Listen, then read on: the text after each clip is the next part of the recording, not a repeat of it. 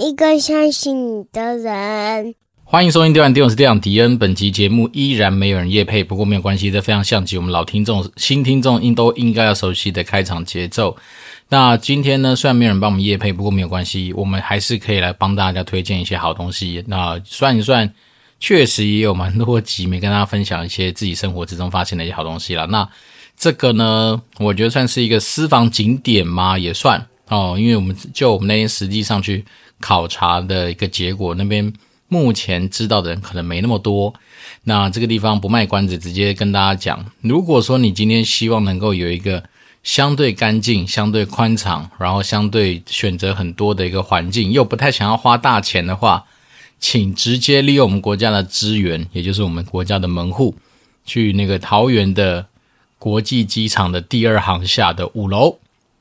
那那个地方呢，确实是一个非常有趣的地方。第一个，它的地方是。有分北面跟南面嘛？如果你今天是从那个一号柜台那个地方上去的话，就会是到他们所谓的北面的观景台。那如果你从二十二号柜台的话，就是他们的南面观景台。那反正你去机场，基本上你一定会开车嘛，所以通常来说，你就是。直接把车开到那个，它有个纸牌写 P4 停车场，好，你就不要再去走那个什么出境的那条道路往上绕一圈，因为现在可能很多人还是想要出国，所以如果你走出境那个地方的话，基本上你就会遇到一阵塞车，然后才能够再进入 P4 停车场。那不如你直接从下面，它好像是 P4 跟那个入境那边是连在一起的，所以你就去停 P4 停车场。那停车场停好之后，当然你就先走到它的二楼吧，还有一个空桥，类似这样子的一个结构体。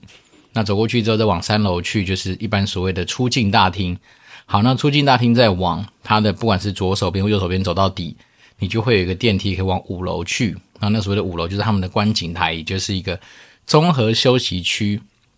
那我不得不说，那地方真的是啊、怎么讲，非常适合遛小孩。哦，简单的说，因为它会有一个户外的观景台，你可以去看飞机的起飞。好，然后你可以真实就是近距离的感受到。国际机场飞机起飞的那种氛围，然后再是那个地方，你会看到很多人在那边追，就拿大炮在那边追飞机啊。那它飞机起飞的频率其实还蛮高的，所以那一天呢，其实会发现那个地方也是有点意外。然后，一方面是因为我老婆他们有一个算是六姐妹还是七仙女，搞不清楚，反正他们就是以前大学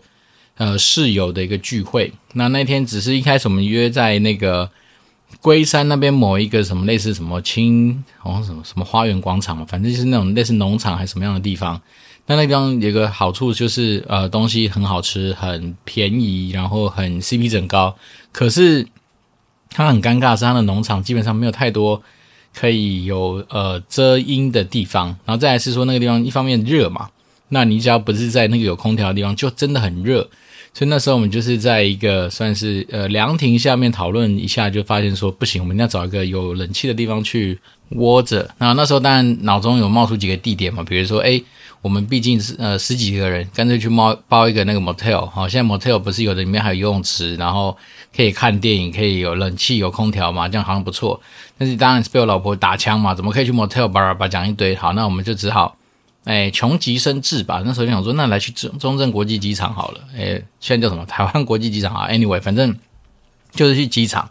那提出了这个 idea 之后，就有人说，哎，其实五楼真的观景台那地方好像不错。那我们大家就从桃园市区这样一路杀到就是机场的观景台去。那果不其然，去那边真的很舒服，因为它有非常多那种大型的那种桌位座位区吧，然后就是桌子跟椅子。那我们十几个人就呃霸占了一个桌子。那一方面也是因为那边本来就蛮多是那种可能在等待要出去的旅客哦，所以他可能就是会有一些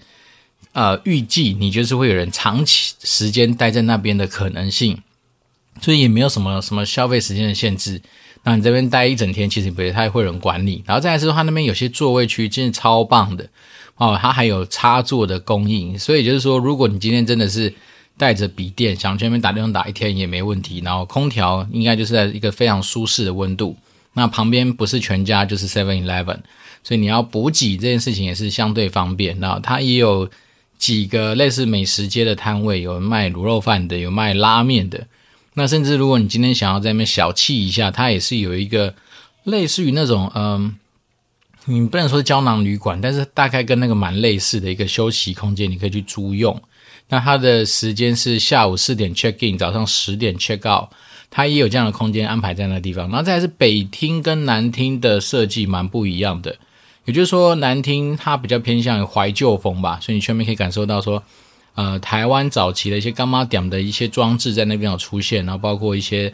呃。例如说，以前的一些手推车、贩卖车，等于说他用那个方式来去点缀那个场域。那他的店家当然就比较偏向于面食类的啊，啊卤肉饭啊等等等之类的。但是另外一个北面就不一样，北面的店家组成好像就是 Seven Eleven、星巴克，还有一些就是比较偏向现代一点的一些餐厅。然后他那边的整体的那个座位区的安排，其实也就是跟南面不太一样，哦，可能更加的有造型。然后在开拓上面，它也会用不一样的设计，所以。我个人会觉得，我们那一天就已经把这个东西当成是我们可能未来好，如果他们那几个姐妹们又要在聚会，可能首选的地方吧。好，一方面我们对我们来讲，我们就是要一个呃舒服的空间，好可以让大家可以在那边聊聊天。那小孩子其实这边真的也不会无聊，因为在那个宽敞的那个廊道上面跑来跑去之后，你好，你就问他说要不要去看飞机？诶，也也可以去看飞机，然后在室内看一看，室外看一看。这样弄一弄，其实花很多时间。然后再来是，我觉得那边让我一直觉得很舒服的是，他们的厕所是非常干净的。好，因为毕竟国家的门面嘛，所以他们那种打扫的频度跟频率是很高的。那再来是，你要洗澡，他那边其实也有淋浴间可以去洗澡，所以就是整体来说是一个很特别存在的一个空间。然后再来就是说，那边你有机会看到很多的不同航空公司的地勤人员在那个地方会出没，很多人就是把那边当成是休息区。例如说，我们就看到有华航的、有长龙的一些地勤人员就往上面去做休息跟用餐，所以整体来说，这是一个我觉得算是秘境的地方了。因为我们自己感觉是游客真的不多，哦，所以那一天实际上在那边，你就会感受到说整个空间是很舒服的，一定有座位，然后再是观景台，也不是说人塞到爆那种什么鱼贯进出那种感觉没有，它那地方基本上你想要看飞机就是一览无遗啦，是很舒服的一个状况。那当然，这可能也是因为跟它的地理位置有关嘛，因为毕竟在机场，好，谁没事会开个车子为了看飞机跑去机场？那在我们小时候，其实桃园国际机场，好，讲这个还比较舒服。反正以前小时候那个机场是有个什么航空博物馆嘛，如果大家有印象的话，那以前我们光是航空博物馆就可以杀掉我们大概半天或一天的时间。那只是说现在航空博物馆拆掉了，变成是桃园诺富特那个什么饭店大概的位置嘛，所以就是比较可惜啦，这样没办法让小孩子去。呃，感受一下以前的航空博物馆，可以开开飞机啊，可以看很多模型机啊，可以了解很多航空历史的一个地方。但是现在可能就是观景台吧，你直接看就是实际上的飞机，不管是长荣的或是华航的，在那边起飞啊，那感觉真的是蛮好玩的。然后再是消费是真的蛮便宜的，你顶多就是付你的停车费嘛。然后吃东西你说很贵吗？也不会。然后你如果都是吃便利商店的话，那就跟外面价钱差不多。那你说吃那个卤肉饭的那个套餐，应该两百多块嘛，所以。整体来说，我觉得整体都不错。那我们就把它就是推荐给哦，如果说你要遛小孩、情侣想要在那边就是无怎么讲，稍微稍微无负担的哦，就是低消为主的那种约会一整天的话，那地方其实真的不错。那再也是有些地方你也知道，你当你坐久了可能会被白眼嘛，但那个人不会，因为他们本来就预期你是要一个长时间在那边等待，不管是转机、起飞或是怎么样子的人。所以那个空间，我个人觉得就是友善、舒服、宽敞，然后，嗯，该有的好处应该都有啦。包括你看，你连那个你要用电，它都有，它让你接电。我觉得这件事情其实就已经颠覆我们蛮多那种呃长时间使用空间的一些概念。因为像是你今天如果去路易莎啦、星巴克啊，你你光是要找到有插座的位置，可能就是要用抢的咯。所以变成是说那个地方基本上一整排的座位就直接标配有插座。那这东西当然对于就是如果说你真的想找一个特别的地方放松一下心情，看看飞机起飞，想想自己的未来的话，那那我觉得这地方真的是蛮适合推荐给大家的。好，所以最近的呃好事情第一个就是这样啊，就是难得在周末发现这样一个好地方，就赶快利用一些时间跟大家分享。然后再来另外一个好事情是，有时候我就一直想说，哎，我们是不是节目都要有一些硬知识、硬主题的分享？后面想想，我才发现我真的是白痴到一个极点，其实根本不需要去做这些设定。因为我们本来应该就是要让大家稍微轻松的获得一些东西，那在轻松获得东西的这个前提之下，干嘛一定要每次都说啊，对不起，我们今天没有什么硬主题，没有，以后我们就没有硬主题 啊，真的都是一些我觉得就算再硬，我们要把它软下去这样子的一个呃，怎么讲制作方式吧，所以我就会想说。对啦，也如果可以的话，我们尽量还是让我们自己就是维持生活中发现的东西的一些分享。哦，所以这是另外一个想通的一件事情了。因为以前都会觉得说，诶，我们在做节目是不是应该要非常盯紧啊，非常认真、非常专业的去消化吸收很多非常复杂的一些知识跟资讯，然后来跟大家做分享。那我想说，这个在坊间其实已经有太多人、太多高手可以愿意做这件事情了，甚至是有一些太多时间的人可以做这件事情。那毕竟我们这是一个呃专业经理人嘛，平常在公司还是要为了自己的主动收入的部分来去做很多的一些呃。在战场上面的，呃，在商场上面的博弈厮杀，这样，所以变成说，我们当然就尽量说，哎，把我们厮杀后的一些心得，或者我们遇到一些怪异七八的事情呢，我们尽量透过一些诙谐幽默或是轻松以对的方式来用，来就是用什么第三人称的角视角或怎么样来去做这样的分享，而反而不是说啊，我今天为了讲一些主题，我要可能要花个五六个小时去整理一些东西，只为浓缩成一个我们也许相对来说现阶段价值性还没那么高的一些。呃，流量结果好，所以整简单的说，我就自己想通这件事情之后，觉得还蛮开心的。就是说，诶，好像没有偏离我们当时候做节目的主轴太远，但是好处是说，我可以更加畅所欲言的去把我自己生活之中发现到的一些灵感，就把它抓出来跟大家做一些分享。好，那另外一件我觉得非常开心的一件事情是，我终于完成报税了嘛。那完成报税这件事情不值得开心，但开心的是，嗯，就是第一个我们。今年缴的税又比较少了，嘿，那你不要问我为什么，反正呢就是拜他的那个公式公式，加上今年会有很多有的没的一些优惠，还是什么呃税负上面调整的这样的一个优势，就变成说，诶，我今年确实缴出去的银弹变少了。好，那当然虽然说就是这是个试算后的结果，可是我就觉得就是开心啦。因为说真的，以前每次缴都觉得，干，那缴那么多税给国家在冲大小，但是今年就是。有机会被降税啊，那那种感觉就是真的是蛮特别的。好，所以这个东西当然是在自己，因为那天晚上是深夜嘛，所以还没有时间去思考说到底为什么会这样。那那后面几天之后，就花时间去研究了一下，就发现说，哦哟，确实是有感的那种，就是嗯被降税这样。所以我觉得算是无形之中的一件好事。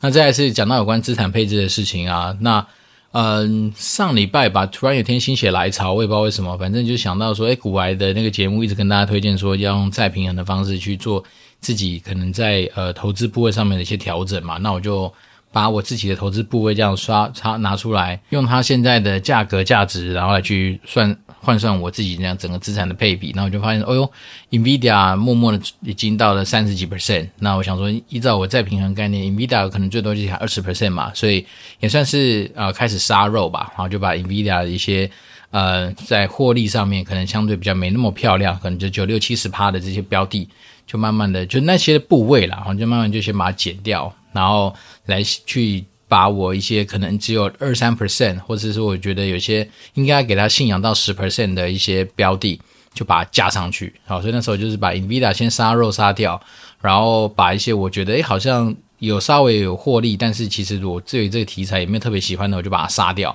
好，那当然，NVIDIA 现在手上还是我最大部位持股，我还是占了占有我整个持股的二十 percent，但是就从三十几，然后降到二十，然后等下多余的空间，我就可以去挹注一些，例如说像是呃那天我加的是什么 Costco 啦。然后呃，像是呃纳斯达克交易所啦，或是认识，例如说 AMD 啊等等等，就是本来我本来也觉得他们不错，可是他们占占比在我的整个 portfolio 里面大概就是呃两 percent 三 percent，那至少我就把它拉到五啊，或是有的拉到十，好像 Costco 拉到十 percent 左右吧，因为我个人对于这种题材就是还是蛮喜欢的啦，因为我觉得人总是要买东西，那再是 Costco，我看我就是特别喜欢它的一些理念啊，就是我不是以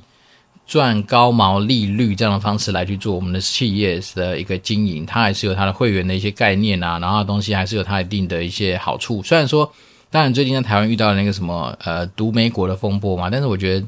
说真的，身为通路商，这种大小事情总是在所难免啊。那我只是说，我对于 Costco 我还是蛮喜欢的啊，诸如此类东西，反正就是作为一个所谓的资产再平衡。那我觉得这个东西。也算是一个不错的一个做法，就是让自己知道什么时候可以稍微停立一下。哦，因为很多时候我们就是看着，好，比如说像我 NVIDIA 就是爆爆爆爆爆爆到总体损益，其实那时候已经大概到一百 percent 吧。那如果说搭配以前跟大家介绍过的那种什么零成本投资术，其实这时候你应该杀一半嘛。因为你今天已经涨到一百 percent，你杀了一半，代表说你接下来那些钱其实都是赚来的，那你的心境压力照理说应该不会那么大。那可是我会觉得说，既然如果它是好标的，没道理这次要去杀一半嘛，所以我当然就是用股癌大大跟我们大家分享的一些再再平衡的概念去做这样子的一件事情。那我觉得这样做完之后，整体你的资产其实并没有太大的变动，那只是说你去做那个配置上面的一些调整。那当然这上面也代表说是一些风险控管的一些角度。好像我刚刚是跟我老婆聊说，哎，这个再平衡其实真的不错，他可以尝试看看。如果说他今天部位很多，他可以去做这样的调整，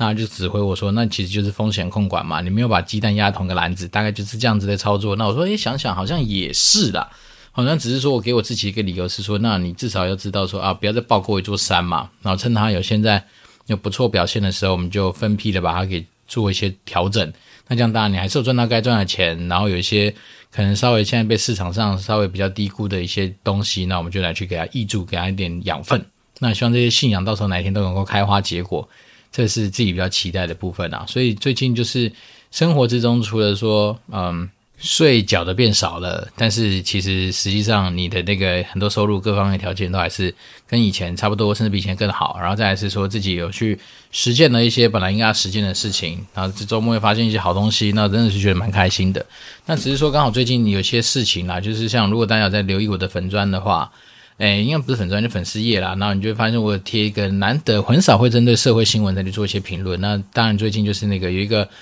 类似于浩克的人物嘛，虽然他不是绿色的，他是一个赤裸上半身的家伙，然后去打警察，打到警察都有点算是啊脑震荡吧，还是受伤之外呢，那警察当然对他也就是必须要给予，比如说哦应该要有的处置嘛，然后可能说给他反击或干嘛，但是他那些警察很可怜诶，最后被惩处啊，说是因为怎么执法过当。那我个人有时候都觉得这种东西其实就是一些讲真的啦，其实你那些长官也就是一些狗屁倒灶的一些王八蛋，因为你就是坐在键盘前面去做一些判决嘛，或者做一些惩处。你有没有想过，其实很多时候像我们自己身为打工仔的一员，虽然说我们现在必须要说自己是高阶经理人，但怎么样说我们也还是打工仔的一族。很多时候我就在第一线去冲刺嘛，比如我第一线在跟厂商博弈，我第一线在跟厂商去做一些角力跟讨论。但有些人就坐在背后，不管是你今天是呃更高级的主管，或者说有些人就是事不关己的一些角色，那就他们讲一些风凉话，或者说提出一些根本跟第一线作战的人没有任何实质上帮助的一些意见跟一些回馈。好，这时候就让我真的是非常心有戚戚焉，是因为这种社会案件，你看太多了，你就会觉得说，到底这些长官们是在冲啥小？为什么？因为我觉得。你要让别人出去打仗，你一定要给予一定的一些呃能量资源，或是说该有的支持嘛，要不然以后我就讲最极端的案例，你干脆这样子，你就是什么执法过当这种的，永远都是一个虚幻的名词。到底打几下叫做执法过当？好，到底开几枪叫做执法过当？你干脆直接把这个数量弄出来，然后到时候大家好，最简单就是好，你只想说一个人警棍只能挥三下，超过叫执法过当。好，那每个人打完三下开始跑。警察也开始跑，连犯都不用抓了，然后到时候全世界就变像中南美洲一样这样的一个状况，大家就比较开心，有比较好吗？对不对？然后每天出去，像我们那时候去意大利，晚上你根本不敢在街头上走嘛，因为你不知道你随时会被抢或被偷。那你觉得这样会比较好吗？所以我就觉得说，那些下惩处的那些啊、不管是长官或者谁好了，但你有没有想过说，你搞不好下班其实你就是某种酸民啊，因为你只是在这边做键盘的一些决策嘛。那我自己就觉得说。呃，身为执法人员呢、啊，就毕竟是像警察这样的角色，我我个人是比较主张是说给予他们比较大的权利，因为说实在的，你现在就是过度保障一些所谓的人权哈，不管是犯罪人的人权或什么，反正反正 whatever 人权这种东西拿出来当个高帽子扣在很多事情上面的时候，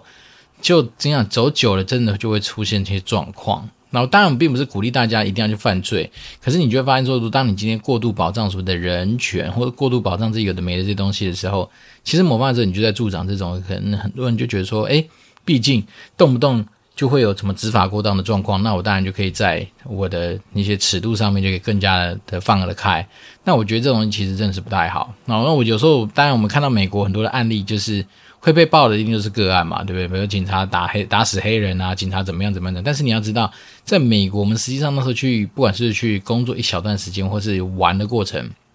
其实你是会怕美国警察的，因为他们本身所拥有的权利或拥所拥有可以去执行的一些手段是非常多的。那我觉得执法人员本来就应该要有这样子的一个威严被塑造出来，而不是像台湾有时候真的，我不得不说。很多警察在旁边看到，你会觉得很可怜。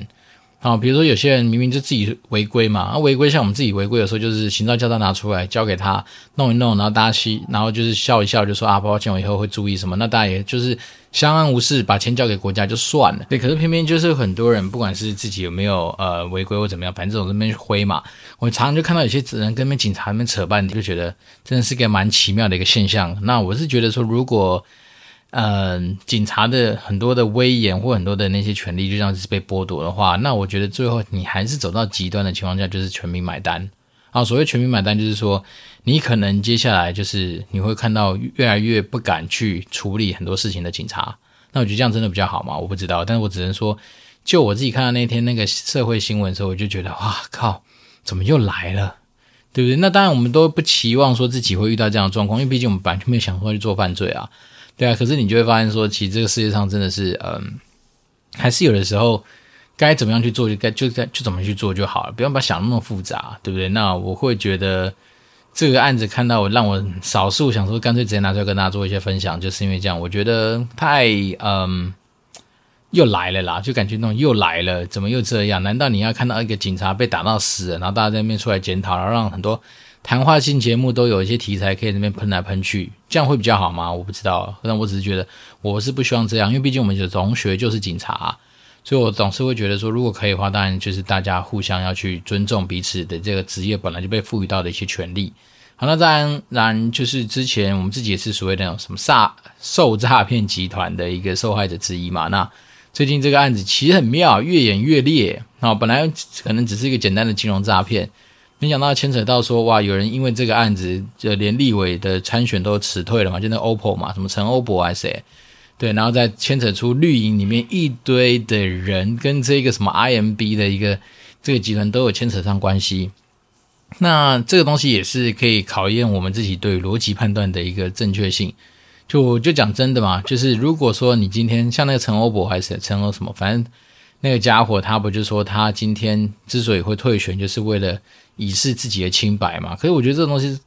我们就说这个命题听起来就觉得你在鬼扯啊！如果说你今天以示自己的清白，你不是用退选啊，你反而是应该要去做很多呃，提出自己是清白的证据，然后去继续帮你的呃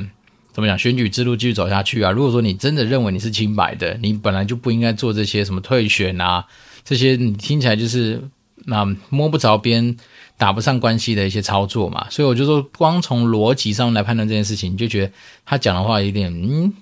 正常逻辑或者逻辑比较好的人应该会觉得很怪吧？就是你退选跟你什么捍卫清白这东西好像没什么直接关系吧？然后就算有的话，也是很牵强的一些说法啦。那当然，再来是很多人一直比如像黄国昌黄老师就一直持续爆料嘛，就是说，诶，他这个集团里面的利益的一个结构，哇，其实牵扯到很多。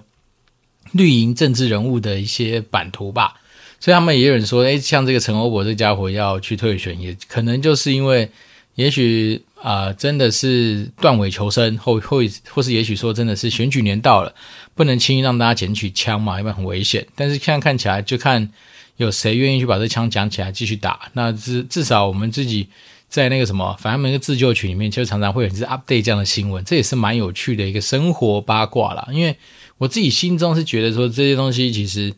本来就已经做好吃龟苓膏的打算，所以你现在正在看这些他们的发展，你只能说哇，原来不报不知道，一报之后才发现说哇，当时候我们一堆人被骗进去投资这个东西，好像也不是那么冤枉嘛，因为毕竟如果说当时候是有这么多名人的背书，这么多名人的这些呃关联，那当然你这个呃。不管是那个家伙是不是当真的当当时就来诈骗的，好了，那他利用这些资源，当然就是增更增加这个平台的被信任感，或者说被取信的程度就会比较高嘛。那只是说这个东西现在越演越烈到现在这样程度，我只能说，哇，真的是。比八点档还要再好看然后，因为说真的，这也是毕竟自己有亲身参与嘛，所以你就有感觉到说，哇，原来我们自己呃被诈骗的钱，可能就成为很多政治人物的政治现金。那政治现金，其实某方面来说，好像就变成我在支持这个我不是那么喜欢的政党的一个状况啊。我不知道，反正又是一个不知道的的一个结尾。那我只能说，反正生活之中总是会遇到这种大起。你要说大起大落嘛？好像也不是，它反正就是一个生活之中可能会遇到的一些很奇妙的一些鬼故事嘛。那我们既然遇到了，我们就把就是用平常心，用一些比较呃可以揶揄自己的角度去出发。好，那来看待这件事情。那最近的生活真的就是嗯、很忙碌。为什么忙碌呢？因为我们同时在做我们公司家庭日的一些筹划跟准备，然后同时也是在做我们那个泰国。呃，盖工厂挑选厂商的过程中的很多资讯上面的往来的准备，那这东西当然我们就之前跟大家讲过，如果等到我们告一段落，然后有些心得之后，我们可以再跟大家做一些嗯比较不一样角度上面的分享啦。好，那当然最近呃天气呢真的非常的热，热到很靠背，但是这两天突然又变得很奇妙，就是凉爽起来，所以。我猜最近可能感冒的人应该会不少，因为毕竟这种凡是天气变来变去的时候，有些人可能会诱发自己的过敏反应啦，或者是说真的让自己比较不舒服。那当然先祝福大家有身体健康，然后不要就是轻易被这种环境变化给影响。那当然，另外就是这周还是没有新的听众留言，那也没有关系，这反正更像我们平常录音的节奏，那当然只是我会觉得说，如果说，嗯、我们的听众朋友们，如果说你真的有一些呃想讨论啊、想了解啊，或者是说想来靠背一下，或者是说想来抒发一些事情的管道来找这边的话，那当然我觉得就会竭诚的帮大家做一些转发啦、分享啦，或者是说能把你的一些东西来去做一些呃同步的一些资讯曝光，让大家能够掌握到说你想要掌握到的东西，那也就是算是呃持续我们这边可以做的事情啦。对，那当然，嗯，自己这个礼拜我猜应该还是会非常忙碌哦。那我们当然还是在夹缝中之中去求，不是求生存，是求录音的时间。那今天算是运气比较好，我在晚上大概六七点的时候就可以开始录音。那一方面是因为小孩子今晚上没有太多的一些才艺班的课程，所以我们当然就比较多的时间在家里。那二来是。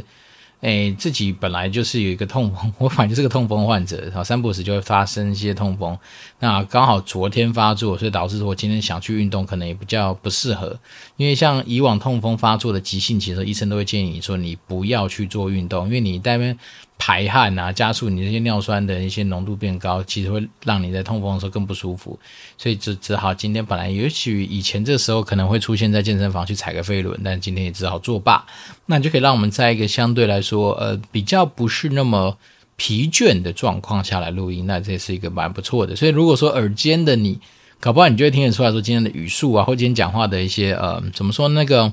情绪张力可能会比我们那时候凌晨两三点、三四点的录的时候来的好一点点。那那一方面是这个时候是呃户外是吵的哦，所以在户外是吵的情况之下，你就也会比较敢哈大声的去表达这些我们要表达的内容。那晚晚上有时候说真的，小孩在睡觉，老婆还没说某轻，喉咙的声音会吵到他，所以我们当然就只能因为比较低调一点，慢慢的这样小小声、小小声的录。那其实就会有差啦。那只是说，得今天的时间又恢复到比较平常啊，录音的时候，那这也是我比较喜欢的时间点。好，那不管怎么样说，那我们还是就鼓励大家来跟我们做一些交流跟互动。那如果可以的话，身为一个专业经营的自己，就是会希望能够把自己一些不一样的观点或者做事情的方法，就分享给大家，让大家在自己的职场道路上面都能够达到年薪百万含以上这样子的一个丰硕的一个呃主动收入的一个成果。好，那我这边是电丸殿，我是电丸迪，我们就持续保持联络喽，拜拜。